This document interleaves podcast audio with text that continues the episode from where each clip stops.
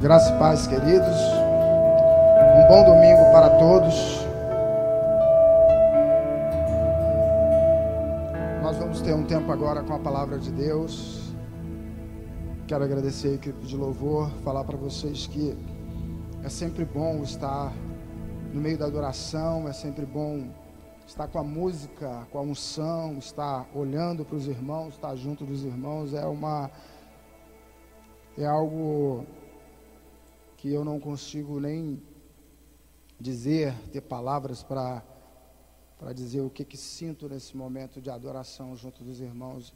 Na próxima semana nós vamos completar quatro meses sem o culto presencial e esses dias vêm sendo dias reveladores. São quatro meses de isolamento social, quatro meses de pandemia e as revelações elas vêm e revelações que não são boas, não são boas. Revelações que trazem coisas ao nosso respeito que não são coisas boas. Mas também revelações que trazem coisas ao nosso respeito que são coisas muito boas. Você pode glorificar a Deus por isso. A luz de Deus, ela está dizendo que existe coisas em você e em mim que não são boas.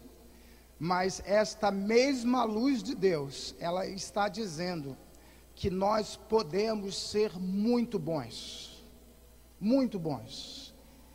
Nós, nesse tempo de pandemia, é de conhecimento dos irmãos, nós temos tido algumas notícias que não são boas. São péssimas notícias. Notícias essas que têm a ver com o comportamento de pessoas. Eu quase chorei há duas semanas atrás, se não estou enganado, quando eu li, eu li o artigo, eu vi a matéria em que dez professores, diretores de escola estavam entrando na cidade da polícia porque estavam envolvidos, porque estavam envolvidos com um desvio de merendas escolares. Eu sou de um tempo que os professores eram tidos como heróis. Eu lembro da minha professora, minha professora do primário, meus professores do hoje ensino ensino fundamental, na época o ginásio, o segundo grau, hoje o ensino médio. Eu, eu, eu lembro desses professores e eu quase chorei quando eu vi aquela cena. E eu tenho estado, às vezes, numa angústia muito grande em saber que médicos estão em posições de administração, tanto no estado como no município, e esses médicos, que também para nós eram figuras heróicas. Eu lembro de Marechal Hermes, eu, eu fui uma criança e um adolescente muito doente, tinha princípio de pneumonia, tinha problemas de respiração, e minha mãe me levava em Marechal Hermes no doutor Aron. O doutor Aron era um pai, era o sujeito que dava o remédio, que indicava, que cuidava, que abraçava, e ao final do atendimento, o doutor Aron, ele sempre tinha uma, umas balinhas para nos dar. Então, esses dias, quando vejo médicos envolvidos com corrupção, é, tem me angustiado muito quando esses dias chegam até os meus ouvidos a notícia que uma família cristã figura entre os mais suspeitos do assassinato do chefe dessa família, um pastor, isso me angustia muito. Porque com 23 anos de convertido, eu tive a oportunidade de conviver com famílias extraordinárias. Então essas coisas elas vão nos angustiando, elas vão, é, é, vão trazendo revelações que vão machucando o nosso coração, que vão roubando um pouco da esperança e da expectativa sim. Semana passada, uma distinta senhora, numa operação da prefeitura, essa distinta senhora comete um, um tremendo equívoco ao falar que o seu esposo não era um cidadão, mas era um engenheiro civil. E aí ela comete um erro grave. Você sabe disso porque o cidadão, depois de uma graduação, ele não deixa de ser um cidadão. Isso nos entristece muito. Mas o que me alegra é ver também em tudo isso a turma da saúde pegando firme, ver pessoas que estão trabalhando na saúde e que carregam no seu rosto a marca do óculos, a marca da, da máscara de proteção, a máscara da, da, da viseira protegendo, gente que está exausto, gente que foi infectado pela Covid e na sua recuperação só pensava em voltar. Isso é uma revelação também super positiva, fazendo um contraponto contra a família que se envolve no assassinato do sacerdote desta casa. Eu lembro aqui do pastor Antônio Carlos, que tem feito um trabalho em Manguinho, no Jacarezinho, Mandela 1, Mandela 2, em outras comunidades, nos ajudou, fez uma parceria muito boa lá no Muquiço também.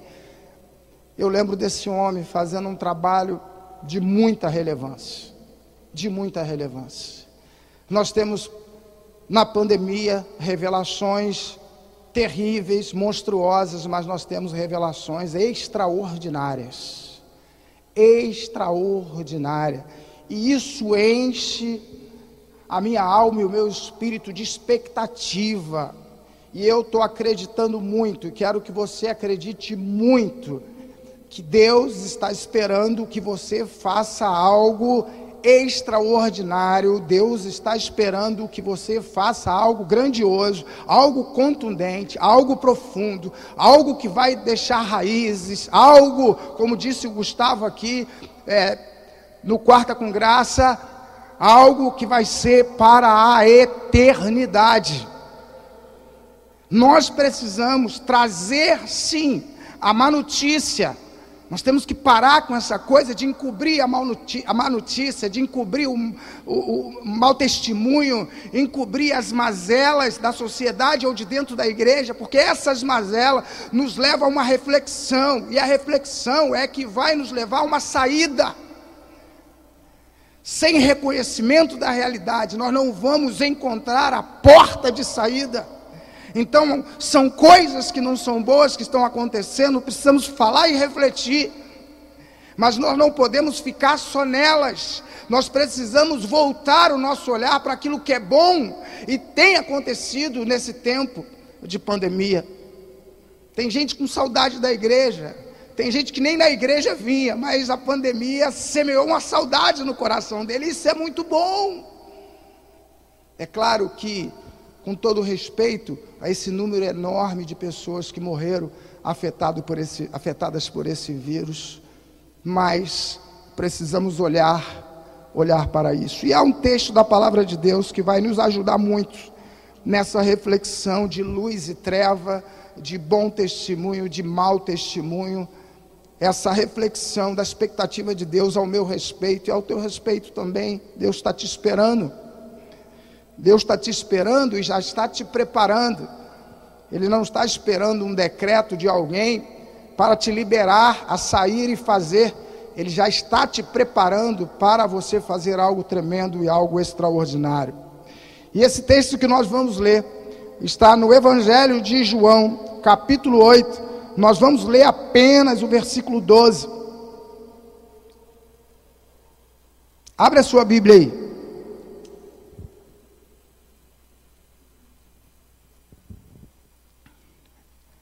João capítulo 8, versículo 12. Amém, querido? Eu vou te esperar. Chama o restante da família aí, chama o pessoal que está no quarto. Pessoal que está no quarto vendo Faustão, o Fantástico, pede para desligar a televisão. Nós temos uma palavra rema para você.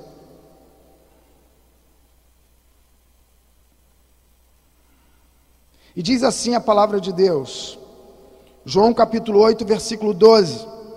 De novo, lhes falava Jesus dizendo: Eu sou a luz do mundo, quem me segue não andará nas trevas, pelo contrário, terá a luz da vida. Eu quero ler novamente com você João capítulo 8, versículo 12.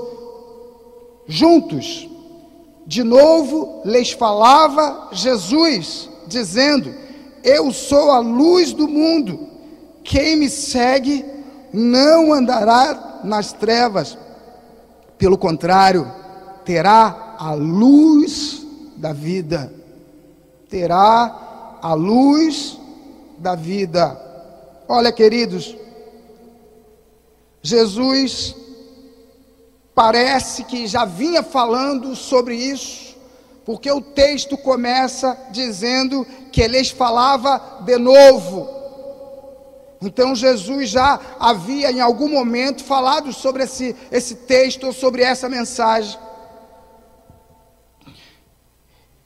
E Jesus diz que Ele é a luz do mundo. Vamos pensar nesse primeiro momento aqui. Quando Jesus fala que Ele é a luz do mundo, aqui é apresentada uma aliança desse Deus humano chamado Jesus, desse Messias, desse sujeito, com o mesmo número de ossos que eu e você nós temos, com os mesmos tecidos, com o mesmo sistema ocular, o mesmo sistema re respiratório, cardiovascular, o mesmo que eu e você. Esse Jesus, ele fala: Eu sou a luz do mundo. E aqui ele apresenta uma aliança, ele apresenta uma ligação com o Deus divino, Criador do céu e da terra, porque Antes desse contexto aqui, a divindade estava em Deus. Mas quando ele fala sobre isso, e quando o texto diz que ele já havia, já vinha falando sobre isso, o que Jesus apresenta é um Deus homem ligado ao Criador divino, ao Deus Criador dos céus e da terra, ao Deus de Gênesis, e ao Deus que o enviou. Ele está dizendo: Eu sou a luz. Para os judeus que estavam ali, para aquele povo que estava ali, a referência de luz, até então, era apenas a referência do Deus Criador. O Deus que Moisés se encontrou com ele no monte, e depois desse encontro, Moisés desce e o rosto de Moisés era um rosto como de luz, como de latão reluzente. A referência até aqui era essa, mas nesse ponto ele diz: Eu também sou, eu igualmente sou a luz do mundo. E ele segue dizendo: Eu que sou a luz do mundo, digo que quem me seguir não andará em trevas. Vamos parar aqui. Então ele está dizendo: Eu sou a luz do mundo, e quem me seguir será também a luz do mundo. Por que será também a luz do mundo? Porque não andará em trevas. Se você não anda em trevas, você anda na luz. E por que anda na luz? Anda na luz porque segue a Jesus. Porque segue a Jesus. Pelo contrário, terá a luz da vida. Ele segue dizendo: Não andará em trevas e terá a luz da vida. Olha, eu entendo aqui um ato contínuo, não é algo esporádico. Ele não está falando, olha, eu sou a luz do mundo. Quem me seguir aos domingos terá uma vida de luz. O texto não está dizendo aqui, olha, eu sou Jesus iluminado, ligado com Deus Criador, com Deus de Moisés, de Isaac, de Jacó, de toda essa galera. Ele não está dizendo isso. E agora, você que vai me seguir, eu quero te dizer que aos domingos, no momento do louvor, no momento da palavra, eu não estou dizendo que no culto da oração eu estou dizendo que terás a vida. A vida é ato contínuo. A vida que ele está dizendo é sequenciada. A vida que ele está dizendo é muito mais do que, o, do que o, o, nosso, o nosso tempo, é no tempo dele, nesse tempo da eternidade. Quando que é isso, pastor Cacá? É em todo dia. Quando que é isso? É em toda noite. Quando é que é isso? Em que lugar? É em todos os lugares que você for. Se você seguir a Jesus, você vai ser a luz da vida. Você será a luz da vida. No capítulo 8, alguns versículos acima do 12, de forma bem específica, no versículo 8, diz assim o versículo: Aquele que dentre vós estiver sem pecado, seja o primeiro que, que lhe atire a pedra. Então, esse versículo que lemos agora, ele está dentro do contexto do evento da mulher adúltera. Os homens pegam a mulher em flagrante adultério e levam para Jesus. E levam para Jesus. E aqueles homens que levaram aquela mulher, na verdade, eles não queriam, eles não queriam incriminar, apedrejar. É, a, a, o objetivo deles não, não tinha a ver diretamente com a mulher, mas sim com Jesus. Sim com Jesus. Jesus, o sujeito de João capítulo 8, versículo 12. O Jesus a luz do mundo, o autodeclarado sobre a autoridade de Deus, Criador, a luz do mundo. Por que eles queriam atingir a Jesus no evento da mulher adúltera?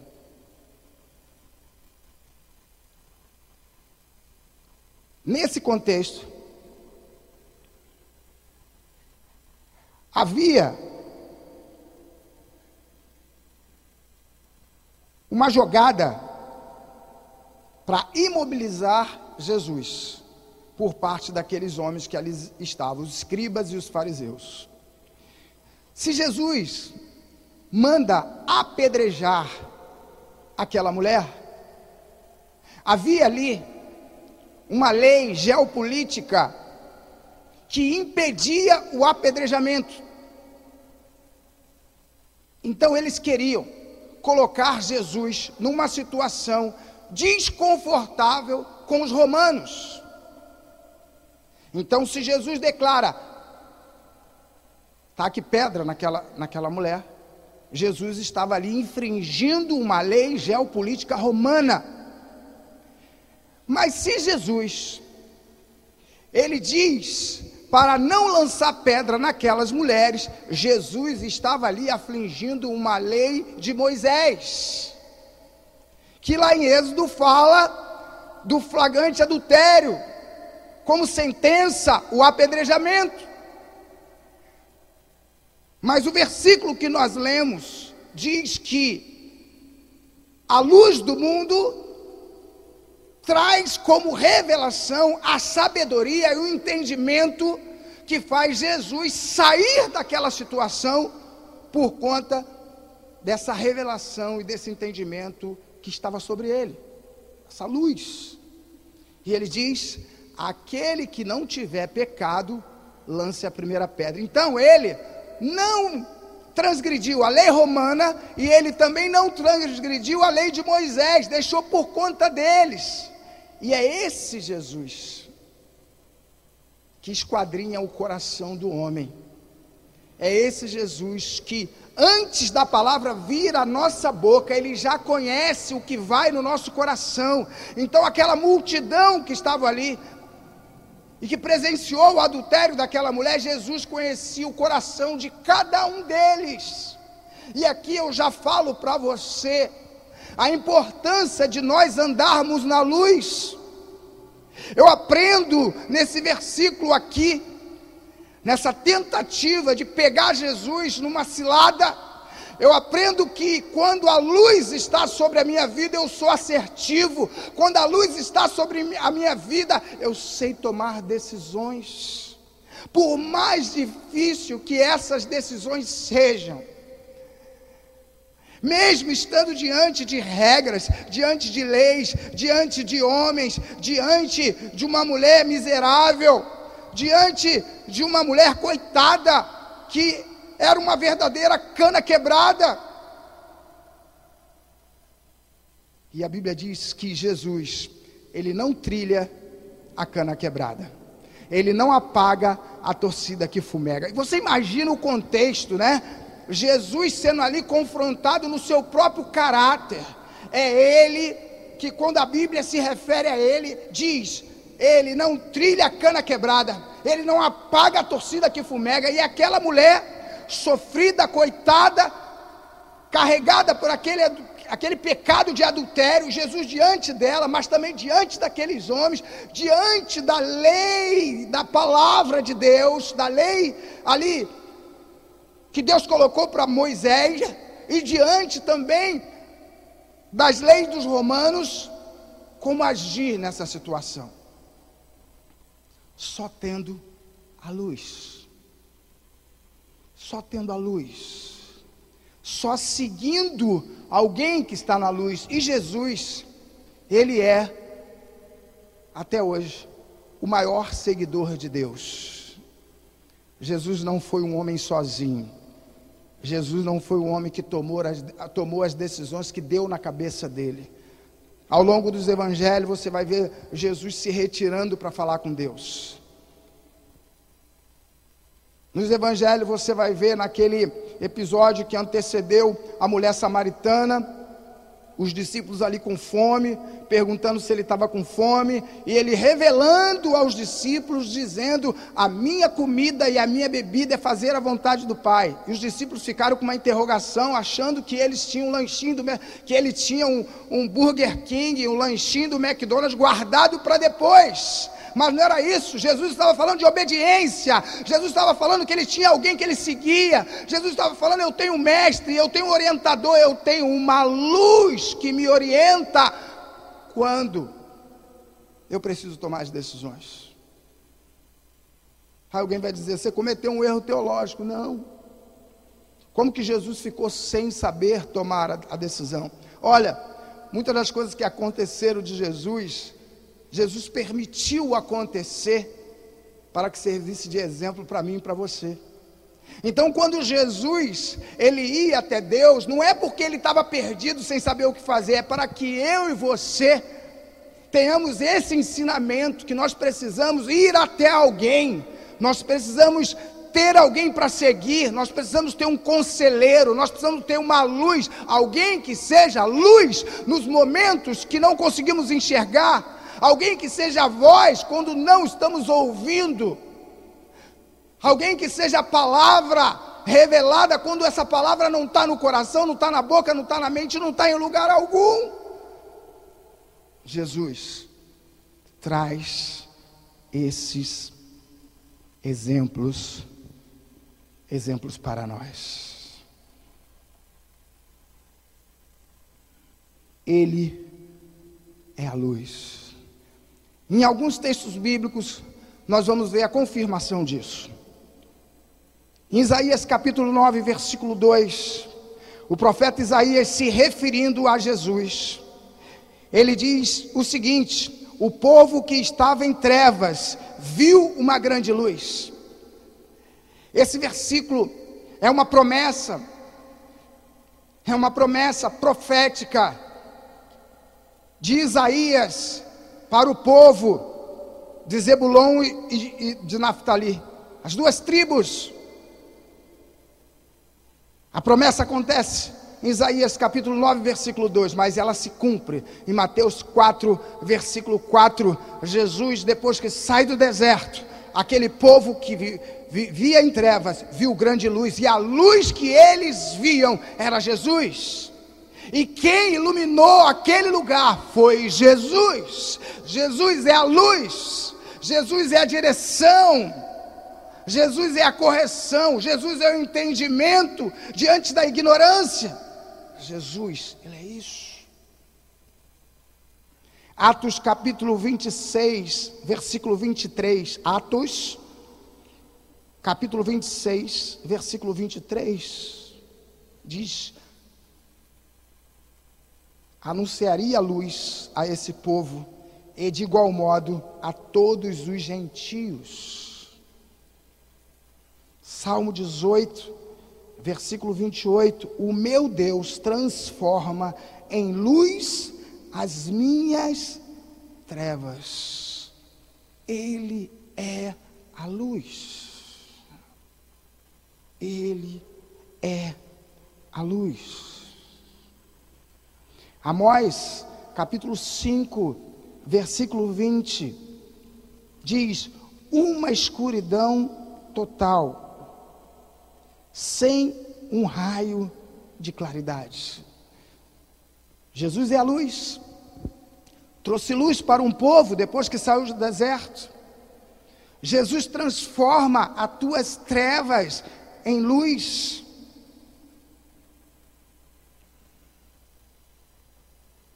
Mas nós precisamos entender também, biblicamente, o que é a treva.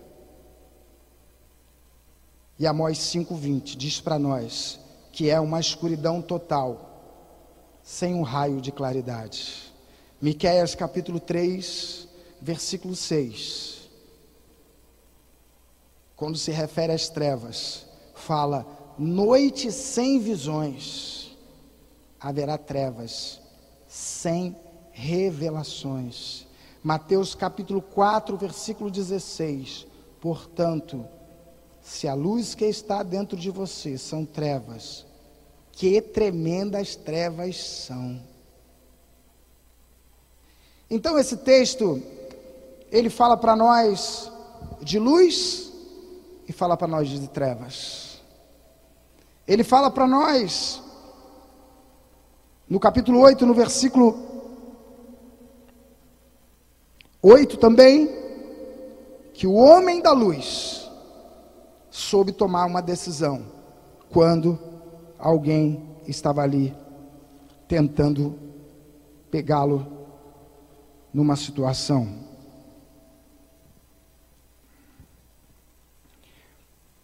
Para que a gente entenda melhor a narrativa do texto, nós precisamos pautar um pouco sobre o que é luz, o significado de luz e o significado de treva. Eu pesquisei em alguns dicionários e eles me trouxeram algumas interpretações dessa palavra luz. Luz é a capacidade de visão. Então o dicionário fala que luz é uma capacidade de ver. A luz vai te fazer ver. Logo, quando não há luz, você não tem visão. Quando não há luz, você não vai conseguir enxergar. A iluminação do sol durante o dia é a luz. A claridade que emana do próprio sol é a luz. A luz é aquilo que vai dissipar as trevas. A luz é aquilo que vai remover a ignorância. A palavra treva, no sentido figurado, é a falta de conhecimento, é a ignorância, por falta de estudo ou de esclarecimento. Também, treva vai ser comparada como castigo no inferno. É bom nós entendermos o Deus da luz, é bom nós pensarmos e refletirmos no que é treva, para que nós venhamos nos posicionarmos em que lado nós estamos nesse momento em que há revelações sobre o ser humano negativa e há revelações sobre o ser humano positiva. Quem você é diante disso? Aonde você está? Nas trevas, sob o ponto de vista da ignorância, sob o ponto de vista do distanciamento espiritual de Deus, sob o ponto de vista da dificuldade emocional de tomar uma decisão. Você está nas trevas social, você está desligado das pessoas, e aqui eu lembro de uma pessoa na Bíblia que ela ficou isolada das pessoas. E esse personagem bíblico era Mefibosete. Se eu não estou enganado, o filho de Jonatas, que Davi honrou. Ele ficou durante um tempo da sua vida em Lodebar. Mefibosete caiu, quebrou uma das pernas, teve uma lesão em uma das pernas e tinha dificuldade. Alguns vão dizer que ele andava se arrastando e levaram Mefibosete para Lodebar, o lugar do esquecimento. Aquele homem estava em trevas, ele estava distante, sob o ponto de vista da inclusão social, ele estava na margem da sociedade, mas Davi se lembrou daquele homem. Davi foi a luz na vida de Mefibosete e colocou aquele homem para sentar ao lado dele, ao lado do rei, em todos os dias da sua vida aquele homem foi honrado. Então, esse é o entendimento de trevas social e o entendimento de uma inclusão, em que um homem de Deus ilumina o caminho de uma outra pessoa e traz essa pessoa, essa pessoa para a luz. Queridos, voltando no texto,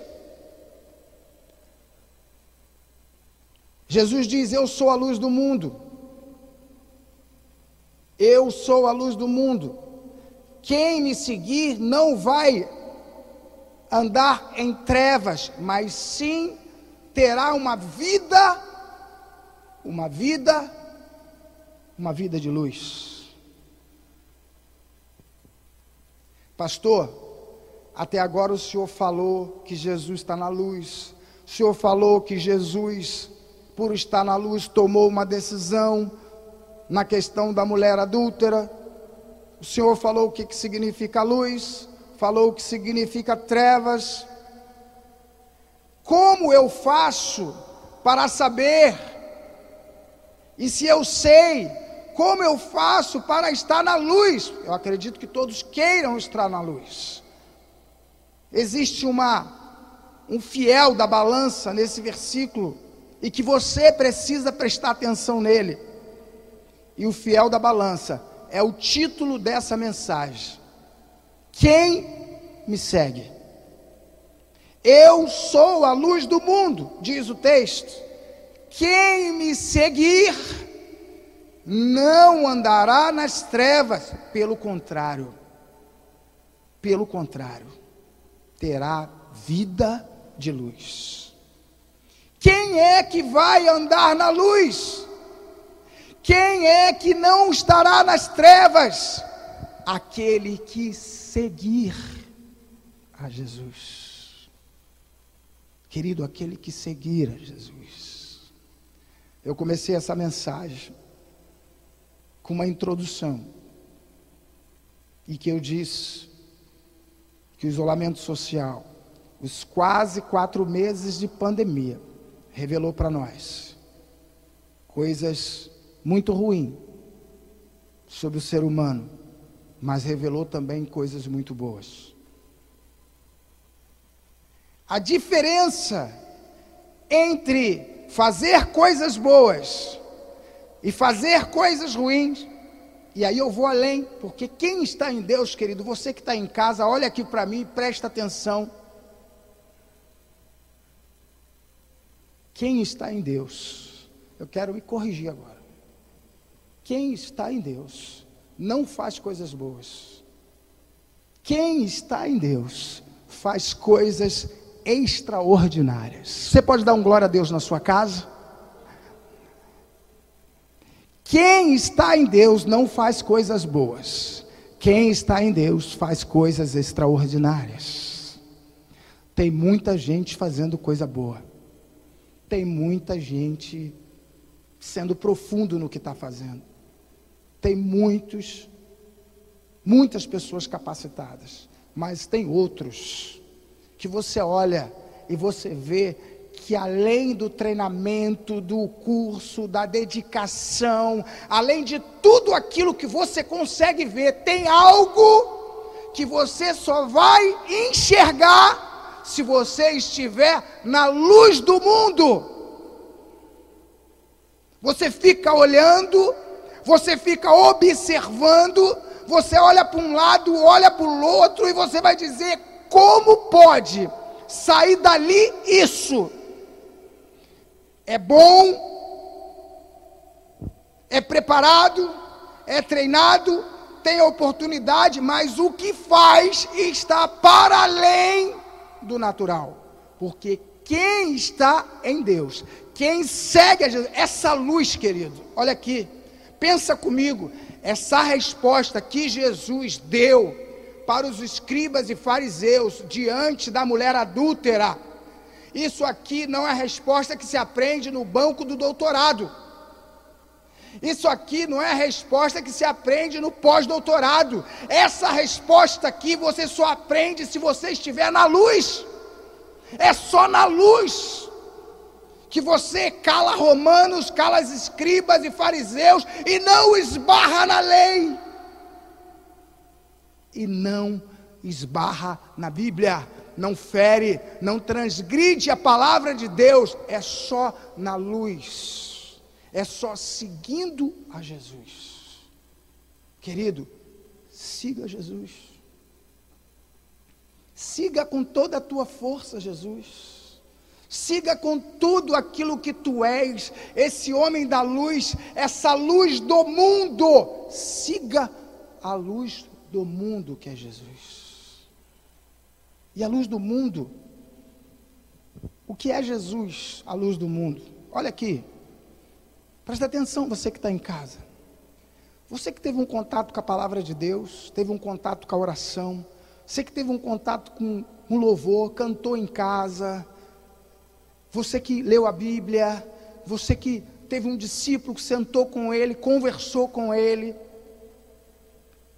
você faz isso já há alguns anos, você percebe que as tuas decisões melhoraram. Você percebe que hoje você está colhendo coisas de decisões, de tomada de decisão que foram assertivas, como essa orientação de Jesus. Você consegue resgatar na sua memória palavras que você deu, resposta que você deu, que você desmontou Romanos, que você desmontou escribas e que você conseguiu com tudo isso não transgredir a palavra de Deus. Você lembra disso? Você lembra disso? Agora pensa, se sem Jesus você conseguiria fazer algo igual. Você poderia ser bom sem Jesus, mas extraordinário. É só andando com Ele. Ok, querido? Seguindo um bom coach, seguindo um bom mentor, se capacitando, e você deve fazer isso, lendo bons livros, andando com pessoas inteligentes, enganjadas, gente que tem, que tem uma, uma ideologia de vida, gente que tem uma visão, gente apaixonada. Você vai andar com essas pessoas e vai ser bom para a tua vida. Busque andar com pessoas assim. Agora, o extraordinário, quem vai gerar na tua vida é a luz do mundo, é esse homem chamado Jesus. Existe um ditado judaico que diz que os rabinos eles dizem para os seus discípulos da seguinte forma: cubram-se com a poeira dos pés de seus rabinos. Isso eles diziam, trazendo a seguinte mensagem: os discípulos deveriam seguir seus mestres tão de perto, andando bem atrás dele, a ponto de, ao final do dia, estar coberto com a poeira dos pés dos rabinos. O que, que eu entendo com isso aqui? O que é esse entendimento, esse ensinamento, essa luz que os rabinos passavam para os seus discípulos, para os seus meninos? O que, o que eles estavam dizendo? Pegando esse texto que lemos aqui, esse texto dos rabinos, e colocando aqui em João capítulo 8, versículo 12, quando Jesus fala: Aqueles que me seguem não andarão nas trevas, os rabinos estão dizendo o seguinte: sigam Jesus o dia todo, bem de perto, tão de perto, que Jesus vai andando, né? E aqui é uma alusão a Jesus andando de sandália ou Jesus andando descalço naquelas ruas que não eram asfaltadas de forma que, conforme ele ia andando, aquela poeira da passada de Jesus ia subindo, e o discípulo que estava colado, aprendendo, ávido em, em captar tudo aquilo que o Mestre tem para lhe oferecer, que no final do dia, que no final do dia, o rosto desse discípulo estaria tomado de poeira. Você está entendendo? Você que está aí em casa, você está entendendo o que esse sujeito, à luz do mundo, está te propondo? Você está entendendo? De que forma você deve segui-lo para você não andar nas trevas, para você não ser um mau exemplo? Você está entendendo isso? É seguir de forma abnegada. É seguir de forma sacrificial, é seguir com atenção, é seguir abrindo mão do seu tempo, abrindo mão da sua agenda, abrindo mão do que vai no seu coração, do seu histórico familiar, abrindo mão de qualquer coisa, fazendo de Jesus, fazendo do seu rabino, rabino a única coisa da vida, o seu tudo, deve ser Ele. E de repente alguém ouve essa mensagem e fala assim: Poxa, mas pô, nem tanto, né? Isso é religiosidade, a pessoa não vai ter tempo para nada, a pessoa vai ficar ali, aqui. Eu quero dizer para vocês, eu tenho trabalhado junto à CUFA desde 2012, Central Única das Favelas tenho participado de algumas reuniões, tenho estado junto, tenho distribuído alimentos no Muquiço. Assim, nós estamos hoje nos 27 estados brasileiros, nós estamos em mais de 6 mil favelas no Brasil, nós estamos em 282 tribos indígenas, dando resposta nesse, nesse tempo de pandemia dando resposta, como a resposta que Jesus deu diante da, do evento da mulher adulta, respostas assertivas, resposta que acerta o alvo, resposta que vão e atravessam o profundo da necessidade dessas pessoas. E no meio de tudo isso, já participei de duas reuniões com uma mulher chamada Marlova, que é uma uma mulher de alta autoridade dentro da Unicef, uma doutora. Participei de uma reunião que estava Luciano Huck. Participei de uma reunião que estava o Manuel Soares, esse repórter da trancinha. E outros empresários, a galera de Paraisópolis, Marcivan, que tem feito um trabalho lá relevante. E sabe, para a gente, sabe, eu, eu, eu Érica, sabe o que eu, que, eu, que eu penso? Que nós precisamos é sair dessa conversa e desse papo e dessa fala que só alcança aqueles que têm o mesmo vocabulário que o nosso. Essa fala que só alcança é, é, aqueles que conhecem o evangeliquez e que nós não conseguimos atingir o coração dos outros.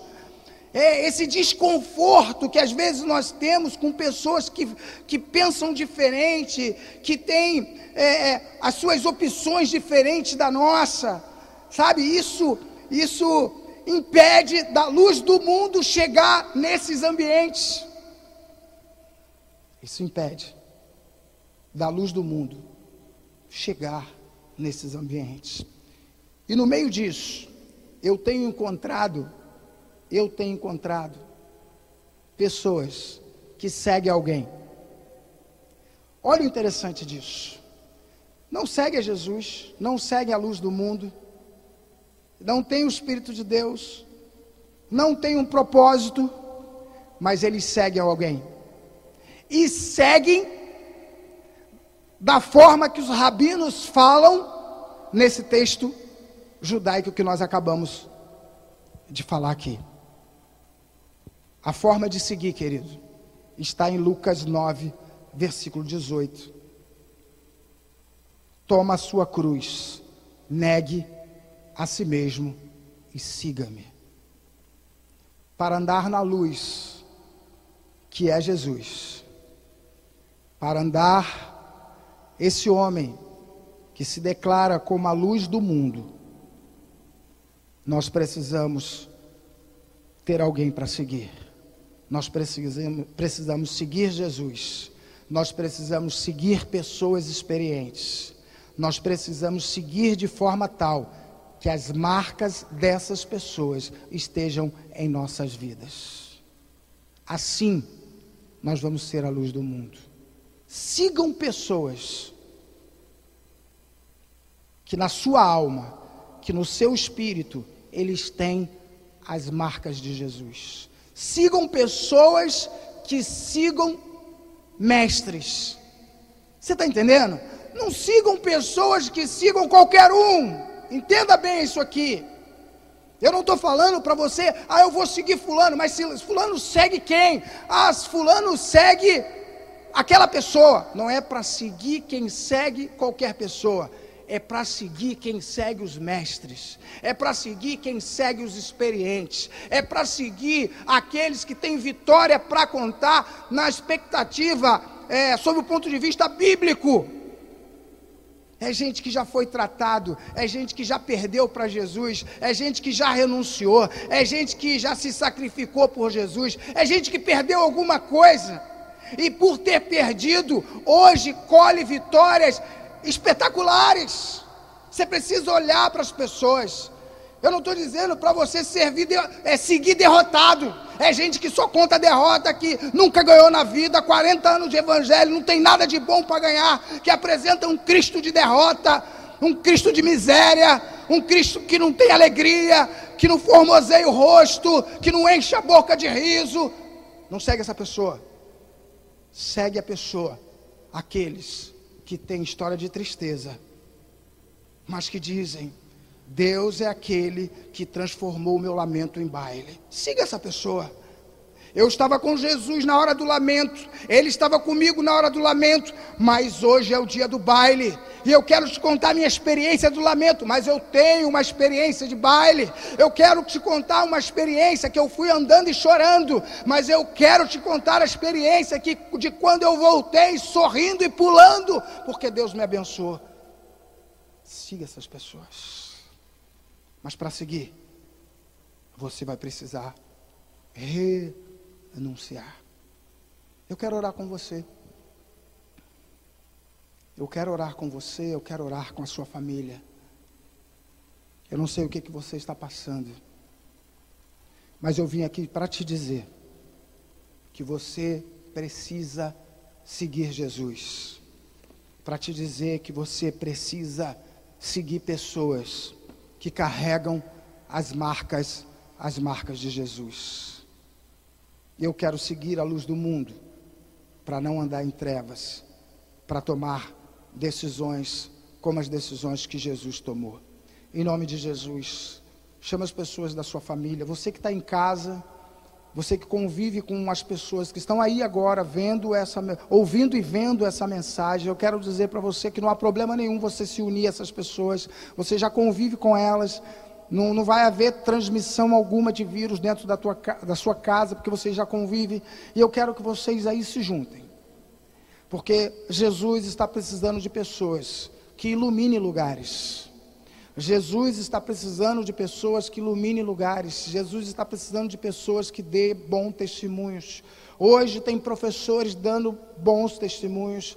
Hoje tem profissionais da área de saúde dando bons testemunhos. Hoje há crentes, missionários, pastores, crentes que não têm nenhum desses títulos, mas estão dando bons testemunhos. É verdade, mas nós sabemos também que existe médicos dando maus testemunhos, que existe pessoas da área da educação dando maus testemunhos, pessoas que dizem, carregam a Bíblia, mas estão dando maus testemunhos, pessoas que dizem que são cidadãos, mas estão dando mau testemunhos, e Jesus está chamando pessoas para iluminar essa sociedade, para iluminar esse Brasil, mas digo para você, não é iluminar de qualquer maneira, não é uma velhinha com, com um chumaço de luz apenas, Jesus está chamando pessoas para iluminar de forma extraordinária marcar a vida de pessoas, ser extremamente relevante. Querido, acabou o tempo de ser relevante. O tempo agora, o chamado agora é para ser extremamente relevante.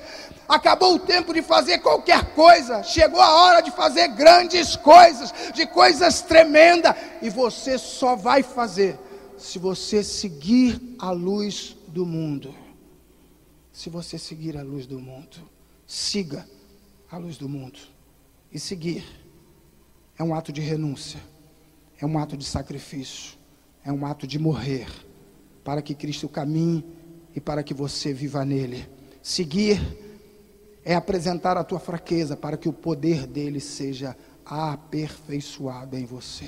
Amém, querido? Eu vou orar por você, vou orar pela tua família. Eu quero repetir: Jesus, Jesus, como disse aqui, o autoproclamado, luz do mundo, o homem com poder e autoridade para dizer: Eu sou a luz do mundo. João 8,12 diz: Novamente disse Jesus. No, nesse texto, nesse contexto, não foi a primeira vez. Na passagem dele na terra, o texto que lemos, não foi a primeira vez que ele disse: Eu sou a luz do mundo. A luz do mundo está te chamando para segui-lo, para que você faça a diferença. Querido, não é uma diferençazinha. Não uma diferençazinha, não é, não é alcançar o teu vizinho. Eu estou dizendo que o chamado é para alcançar a rua inteira. O chamado é para alcançar o bairro. O chamado é para estar nos 27 estados, é para romper fronteiras. O chamado é para ser grande, é para ser poderoso é para glorificar o nome do Senhor e fazer pessoas tristes em pessoas alegres. Deus, no nome do Senhor Jesus, eu quero colocar diante do Senhor todos aqueles, Pai amado e Pai querido, que estão me ouvindo e vendo nessa hora. Essa família que está reunida, esse homem que está sozinho nessa televisão, nesse notebook, esse homem que está aí acompanhando pelo aparelho de celular, essa mulher, esse adolescente, Pai, eu quero pedir que no nome de Jesus o Senhor toque nele agora que ele seja tomado por essa luz, por essa chama da revelação, e que ele, em nome do Senhor Jesus, receba do Senhor uma missão, um poder, uma capacitação, uma estratégia, um método tremendo para alcançar muita gente, e para que ele venha fazer algo relevante, não só para ele, mas algo relevante para aqueles que precisam para aqueles que clamam, para aqueles que choram, para aqueles, ó Pai amado, que estão com falta, que estão sozinhos, que precisam de algo relevante. Pai, no nome de Jesus, a sociedade precisa de homens e de mulheres de idosos, de experientes, de crianças e adolescentes que façam algo tremendo. E esse texto me trouxe a revelação. Eu descobri nesse texto que só é possível, Pai, fazer coisas tremendas se nós te seguirmos e te seguirmos de forma Que a poeira dos teus pés esteja no nosso rosto, Pai. Isso é renúncia, Pai. Isso é sacrifício, Pai. Isso é viver 100% para Deus. Pai, no nome de Jesus. Eu acredito na transformação. Eu acredito, ó Pai, na mudança. Eu acredito no Rio de Janeiro que vai gerar prazer de nós vivermos nele.